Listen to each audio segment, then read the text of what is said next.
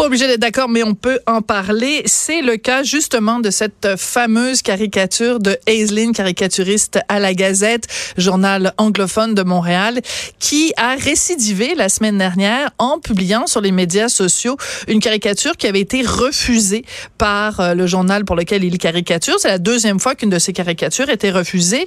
La première fois, il avait représenté François Legault avec un chapeau du Ku Klux Klan sur la tête. Et cette fois-ci, c'était François Legault avec une casquette sur laquelle était écrit Make Quebec White Again, comme si François Legault et par extension une bonne partie des Québécois, étaient des sales suprémacistes blancs souhaitant instaurer au Québec une république d'où serait euh, éliminé toute personne qui n'est pas un blanc francophone. Moi, ça m'a fait sursauter et j'imagine que ça aussi fait sursauter Mathieu Bock-Côté, qui est chroniqueur et blogueur au Journal de Montréal, Journal de Québec. Bonjour Mathieu. Bonjour. Joyeux anniversaire. Merci beaucoup. Cela étant dit, Mathieu, tu es sûrement joyeux et de bonne humeur aujourd'hui puisqu'on fête ton anniversaire de naissance. Mais quand tu as vu passer euh, cette caricature de Aislinn, euh, donc sur les médias sociaux, quelle fut ta réaction? J'ai trouvé ça odieux et banal. C'est-à-dire odieux parce que l'assimilation du nationalisme québécois euh, au suprémacisme blanc, euh, au nationalisme blanc, comme on dit aujourd'hui, des choses euh, absolument odieuses. Ça vient nier la légitimité même de la nation québécoise, du peuple québécois, et pas mal, mais parce que le, le de la communauté anglophone, à tout le monde une certaine frange de la communauté anglophone, un tel discours à notre sujet est récurrent, mm-hmm. il est banal, il est répétitif, il est même lassant. Et moi, ce que je constate souvent lorsque j'ai des interactions avec, euh, appelons ça, des figures autorisées de la communauté anglophone, c'est que l'idée même d'un d'une nation qui est fondée sur autre chose que seulement du droit. Donc, il y a de la culture, de mm-hmm. l'histoire, de la mémoire, une langue pour eux, ils traduisent ça, ils conceptualisent ça comme une forme de racisme. Ça fait longtemps que je me dire que en plus, dans le Canada, qui entretient un rapport néocolonial avec les Québécois, eh bien, euh, le simple rappel de notre existence comme nation passe pour une forme de suprémacisme ethnique. Donc, voilà pourquoi je dis euh, odieux et banal. Oui. Et ce qui est particulier quand même, c'est que quand il fait ces deux caricatures-là, il faut le spécifier, hein, la Gazette a refusé de les publier. Mm-hmm. Donc, quand même, il faut lever notre chapeau, euh, qui est peut-être pointu et blanc, avec des petits trous pour les yeux. Il faut lever notre chapeau à la Gazette pour dire quand même, ils ont été plus malins quand même que, que, que Aislinn. Mais il reste que dans les deux cas, je trouve que ça ressemble beaucoup à cette phrase célèbre euh, d'un maire du, de, de l'ouest de l'île, ici à Montréal, euh, Monsieur Steinberg, unilingue anglophone, qui avait déclaré à propos de la loi 21 que c'était du nettoyage ethnique. Donc, il faisait un lien entre la loi 21 et les pires, les, le moment le plus sombre de l'histoire d'humanité, quand il y avait des camps de concentration sous l'Allemagne nazie. De faire une comparaison, je trouve que c'est pas si loin que ça de ce que Aislinn dessine. Mais bien sûr, René Lévesque a été nazifié. Camille Laurent a été nazifié. Jacques Parizeau a été nazifié. Lucien Bouchard a été nazifié. Louise Baudouin. Louise Baudouin, sans le moindre doute. Alors, la nazification des Québécois, donc leur diabolisation, est une stratégie rhétorique habituelle chez ceux qui n'ont fondamentalement jamais accepté quoi que les Québécois, à partir des années 60, se disent mettre chez eux. Jamais, faut, faut le dire, hein, jamais des nationalistes québécois, euh, je parle ici des, grandes figures, n'ont remis en question les droits historiques de la minorité anglophone. Mais il, une certaine frange de cette communauté n'a jamais accepté l'idée qu'on devienne la majorité normale mm. ici, que finalement que le Québec soit notre pays, disons ça comme ça. Et moi, ce que je trouve scandaleux, c'est que ce discours-là, il faut le voir par exemple quand on lit des textes de la CBC, par exemple, quelquefois. Dans la, je, je, le fais récemment, j'ai donné une entrevue à Brendan Kelly dans la. Oui, je voulais t'en parler. Dans la Gazette. Et euh, à un moment donné, dans l'entrevue que je lui donne, je prends la peine d'insister sur la distinction entre race et culture. J'ai une race, c'est clos, c'est hermétique, c'est fermé, on peut pas y adhérer, euh, et c'est régressif. Et mais une culture, c'est dense, c'est plein, mhm. mais c'est ouvert. On peut y adhérer si on adhère à ces codes. Alors, il a fait un portrait de moi qui se voulait honnête, euh, ce que je pense que c'est le, maximum qu'on peut espérer de la Gazette pour un indépendantiste québécois, mais il n'a pas pris, il a pas cru nécessaire de reprendre dans son texte cette distinction fondamentale qu'il faudrait pourtant répéter à tous ceux qui racialisent le nationalisme québécois. Une race n'est pas une culture, une nation n'est pas un, euh, un, groupe racial régressif. Or, la tentation récurrente dans le Canada anglais, c'est quand même de nous racialiser, de nous nazifier. Oui. Alors, je veux en parler de ce texte-là parce que moi, ça m'a fait hurler de rire. Alors, le titre de ce texte-là, donc, euh, publié sur Mathieu Bock côté dans la Gazette, écoute, c'était le 14 août. Le titre, je vais le traduire en anglais. Pourquoi tant de gens aiment détester le chroniqueur Mathieu Bock côté? Je ne savais pas que tu étais l'objet de tant de haine. Toi qui es tellement un nounours adorable, je ne sais pas où euh, Brandon Kelly est allé chercher ça. Et écoute, à un moment donné, dans son texte, il dit à propos de toi, il dit les critiques, ceux qui aiment pas euh, Mathieu Bock-Côté, pensent à lui comme étant euh, un dangereux radical conservateur qui alimente les flammes de l'intolérance envers quiconque n'est pas un blanc francophone majoritaire au Québec. Tabarnouche! D'où est-ce que ça sort, cette affaire-là? Eh bien, voilà, voilà. C'est ça qui est intéressant. C'est que ça nous dit, fondamentalement, cette critique-là, elle existe à mon endroit. Elle est fausse, mais elle existe et elle est présente dans deux endroits. Soit dans, effectivement, dans, chez les, fédéralistes anglophones les plus engagés, ou dans l'extrême gauche euh, présente dans le milieu intellectuel et médiatique un peu, qui tend à, on l'a vu dans le projet autour du projet de loi 21, mm-hmm. tend à toujours se voir partout de l'intolérance, et ainsi de suite. Mais ensuite, donc dans son esprit, il ne fréquente manifestement ce monsieur que des gens qui me constituent. Et là, je lui ai dit aussi euh, que moi, j'ai plusieurs adversaires, qui, mais tout à fait légitimes, des gens qui disent, qui me font des critiques que je trouve honorables, des critiques qui sont sensées, des critiques que je, auxquelles je réponds parce que je pense qu'il y a un noyau rationnel dans la critique. J'ai fait un texte d'ailleurs où j'ai expliqué ça, où on peut me dire, euh, votre conservatisme est trop nostalgique, on peut me dire, votre, vous avez un rapport sacralisé à l'indépendance, on peut me dire, votre lecture du multiculturalisme est injuste, ça, on peut me le dire. Mais cette critique-là, cette critique qu'il propose, c'est celle de franges extrêmes qui euh, me diabolise. Alors moi, j'en retiens une chose, c'est que ça en dit beaucoup davantage sur les fréquentations de ce monsieur que sur mes interlocuteurs intellectuels. Oui. Euh, écoute, c'est assez particulier parce que il te fait le reproche aussi. Il dit, ouais, ben là, euh, euh Mathieu Bock-Côté, dans son livre sur le multiculturalisme, sur la, la, la rectitude politique, il dit que les voix conservatrices, on les entend pas beaucoup. Or, euh, il travaille pour un média euh, euh, mainstream. Il a beaucoup de succès. Il est très interviewé dans les médias, autant en France qu'au Québec. Ben là, j'avais envie de répondre à Brandon Kelly. En France, oui, mais au Québec, à part le Journal de Montréal, le Journal de Québec, de que t'es, ben, Mathieu Bocoté. Mais, ça, ça, confirme mon, mon, mon, analyse que je fais à propos de la réaction de, appelons ça, de cette de progressif bon chic, bon genre, c'est qu'ils sont à ce point persuadés d'avoir le monopole du vrai, du juste et du bien, qu'il leur suffit d'entendre de temps en temps des voix contraires aux leurs pour se croire assiégés et devenir soudainement terrifiés. Donc, euh, il m'attrape une fois de temps en temps à Radio-Canada une fois par année, il m'attrape une autre fois à Télé-Québec, il se dit, ben, il est partout, alors que dans les faits, euh, on ne remarque la présence des gens, pour ça, de notre sensibilité de pensée, que parce que justement, on est assez peu présent dans l'espace ben oui. hors euh, Journal de Montréal et ainsi de suite. Et moi, ce qui me frappe à travers ça, c'est l'intolérance que ça révèle. Mhm. C'est-à-dire, dans leur esprit, il suffit d'avoir un contradicteur qui ne s'aplatit pas devant eux, qui ne dit pas je m'excuse à l'avance de penser ce que je pense pour se retrouver devant un esprit dangereux. Bon, ben ça, ça nous en dit beaucoup, encore une fois, je le dis, sur la psychologie du journaliste davantage sur le monde dont il parle. Ouais. Alors, tu as été au cœur d'une controverse euh, cet été, Mathieu, parce que, bon, on sait que tu as sorti euh, ton livre sur la rectitude politique, qui a, eu mm-hmm. beaucoup, beaucoup d'écho euh, en France.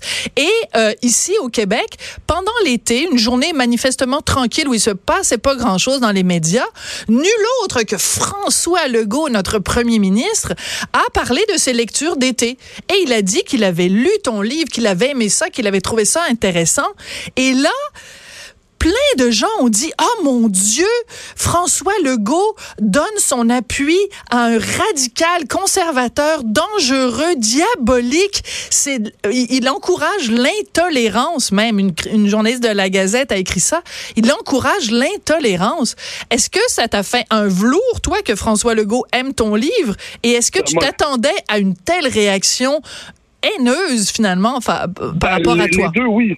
j'étais flatté, évidemment, que le premier ministre du Québec, qui est mon premier ministre, euh, lise mon livre, qu'il le mentionne positivement. J'en suis flatté, tout simplement. Je ne suis pas un être humain si extraordinaire que ça. Je suis heureux de savoir que le premier ministre me lise. T'as un ego quand même? Mais oui, puis ben oui. j'étais très heureux. Deux, je me suis dit, dès que c'est sorti, je me suis dit, oh là là. Alors là, je me suis dit, il va y avoir une tempête. Pourquoi? Parce que et ça, je, on le constate dans les milieux intellectuels. C'est d'ailleurs, c'est l'objet de mon livre, en un sens. Ben oui. C'est que les, les progressistes d'un certain genre pensent avoir le monopole de la pensée. Or, si quelques figures qui n'est pas dans leur, appelons ça sous leur église, euh, émergent et puis se fait mentionner positivement par une autorité officielle légitime, ça les rend fous parce qu'ils ont l'impression de perdre un monopole sur la pensée légitime. Alors, il y a eu ça.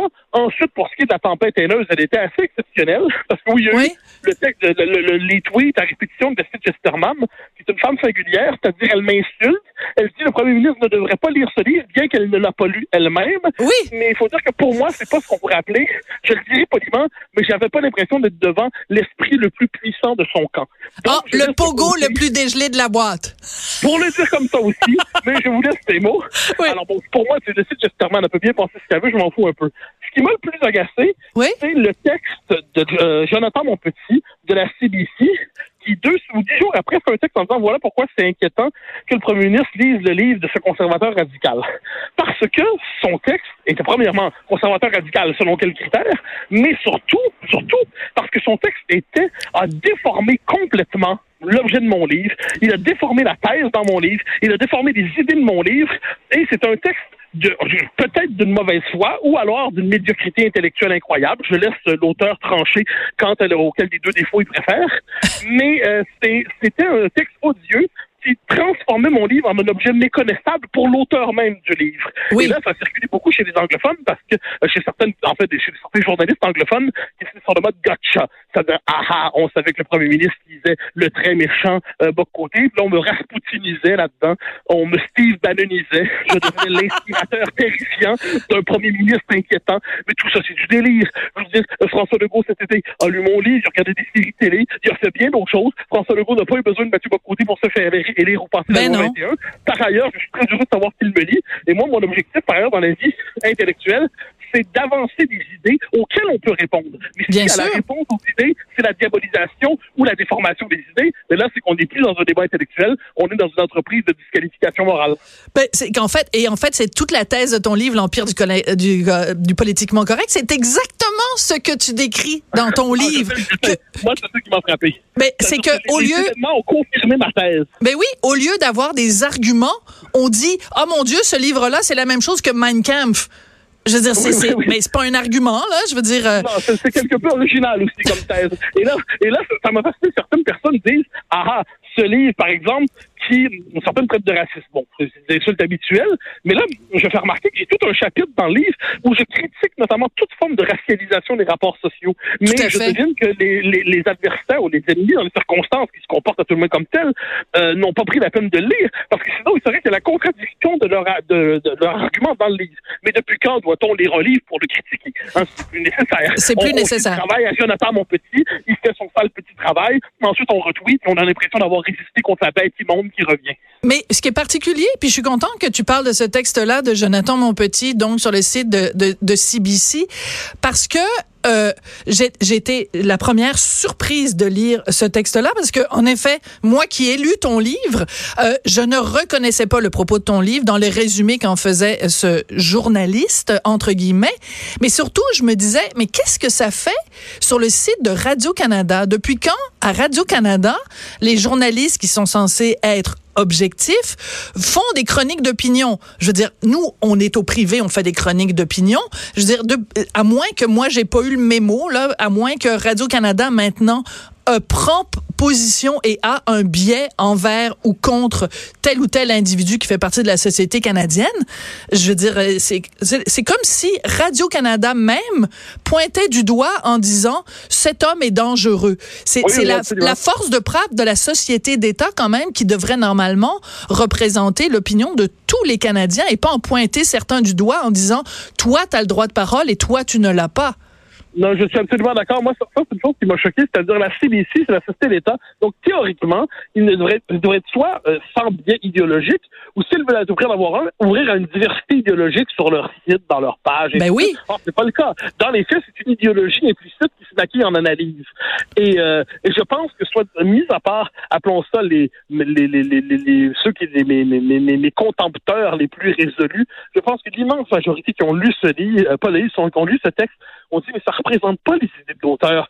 Qu'est-ce que c'est que cette idée-là? C'est une caricature déformante, mais oui, effectivement, CBC en la matière, à mon avis, a rompu avec son code d'éthique dont ils se font une telle fierté. Mais c'est pas la première fois, soit dit en passant. J'ai l'impression que rompre avec le code d'éthique à CBC et même quelquefois Radio-Canada est une tradition qu'il faut honorer régulièrement. D'ailleurs, tu parlais du fait que tu étais, bon, de temps en temps, une fois par année à peu près, interviewé à Radio-Canada et je me souviens d'une entrevue mémorable. Excuse-moi, je peux pas en parler sans partir à rire, où tu avais donné euh, une entrevue à propos justement de l'empire du politiquement correct euh, à l'émission littéraire à Radio-Canada. Et donc, on se serait attendu d'une émission littéraire ou d'une émission qui parle de livres que on te parle de ton livre. Or, sur une entrevue qui devait à peu près durer 20 minutes, on en a passé 15 à te parler de politique et on a passé 5 minutes à te reprocher ton amour pour ta mère. Oui, oui, oui, oui, je me rappelle très bien. C'était particulièrement insultant. Oui, ça m'a votre manière d'aimer votre mère est réactionnaire. Là, j'ai ah bon, franchement, mais là, si vous voulez qu'on parle de ma mère, ça se peut qu'on change de registre. Hein. Mais oui, non, je... mais c'est une émission qui est un peu comme celle-là, c'est une émission un peu caricaturale qui se prend pour une émission littéraire. Euh, quand on y va et puis qu'on fait pas partie euh, de l'Église, on sait qu'on va être traité comme un hérétique. Bon, ça fait partie, euh, ça fait partie, je dirais pas du jeu, mais ça fait partie du de, de ce à quoi on doit s'attendre. mais je constate encore une fois, et c'est paradoxal que c'est le, livre, parce que je le constate, a été assez bien accueilli dans plusieurs tribunes, tout ça. Mais oui. C'est là où il devrait y avoir, dans la société québécoise, un lieu consacré à la diversité des idées, à l'exploration de la vie intellectuelle, de la vie des idées, tout ça. Eh bien, euh, c'est pas toujours à la hauteur de nos attentes et de nos espérances, disons-le poliment. Ben, et surtout que j'ai vu, parce que bon, on est amis, hein, on se le cachera pas, euh, on est amis et en plus, on est collègues. Donc, moi, j'ai beaucoup suivi, beaucoup, beaucoup des entrevues télé, radio, euh, à l'écrit que tu as donné en France à la sortie du livre. Ben, je m'excuse, mais c'est un autre niveau intellectuel. Là. les, les, gens débattaient avec toi. Ça veut pas dire que tout le monde en France est à genoux devant toi puis est d'accord avec ah ton postulat. Bien au contraire, à un moment donné, euh, Éric Nolot, enfin, il y a plein de monde qui, euh, Zemmour et toi, il y a plein de gens qui sont pas d'accord avec avec toi, mais, ils, sont capables, ils sont capables d'argumenter. C'est ça qu'on demande, trouver des arguments. Et voilà, c'est là c'est l'essentiel. Ce que je disais tantôt, des critiques pour mes idées, il y en a plusieurs. Puis moi, je pense, je prends en accepter certaines, qui font en sorte que je vais ensuite réformer ma propre pensée. Puis ça, j'en ai vu sur tous les plateaux télé. les intervieweurs étaient pas complaisants. Euh, même ceux qui appréciaient la thèse cherchaient quand même à révéler un angle mort. Bien sûr. pour moi, c'est ça la vie intellectuelle. Mais la vie intellectuelle, ça ne fait pas consister à coller une étiquette infamante à une pensée, chercher à la disqualifier moralement, chercher à nous plus ce que j'appelle la théorie du masque. C'est-à-dire accueillir une pensée dans l'espace public en disant cette pensée n'est rien d'autre que le masque de front. Oui, oui. Et donc, vous n'êtes pas un très conservateur, en fait, vous êtes un fasciste. Vous n'êtes pas critique de l'immigration massive, vous êtes un raciste. Ah. Vous n'êtes pas, vous n'êtes pas critique du féminisme sexuel, vous êtes un sexiste. Et, ainsi de suite, cette espèce de, comme si, lorsqu'on est en désaccord avec la pensée dominante, on n'était rien d'autre qu'un euh, qu'un individu un paria qui arrive avec un masque qui dissimule de sales idées. Cette manière de penser, d'enquêter, de, de réfléchir à la idées, pour moi, c'est une méthode policière. Oui. Alors, ben écoute, on est bien content euh, de pouvoir euh, célébrer ton anniversaire aujourd'hui. Alors, je trinque virtuellement avec toi avec un petit verre de, un petit verre de, de mousseux ou de champagne. Je sais pas si on a les moyens à cube. Mettons un petit verre de mousseux. avec grand plaisir. On laisse le, on, le champagne à la société, c'est ça. Ouais, exactement, exactement. Et eh, merci beaucoup, euh, Mathieu. C'est un plaisir de te parler. Puis je rappelle aux gens que vous pouvez continuer à le lire, évidemment, dans le Journal de Montréal, le Journal de Québec et sur son blog également. On va prendre une petite pause et au retour, quelqu'un qui n'a pas la langue dans sa poche, François Lambert. On va regarder avec lui ce que ça signifie le fait que Capital Média, donc la compagnie qui possède six euh, quotidiens euh, régionaux au Québec, est en faillite. On en parle après la pause.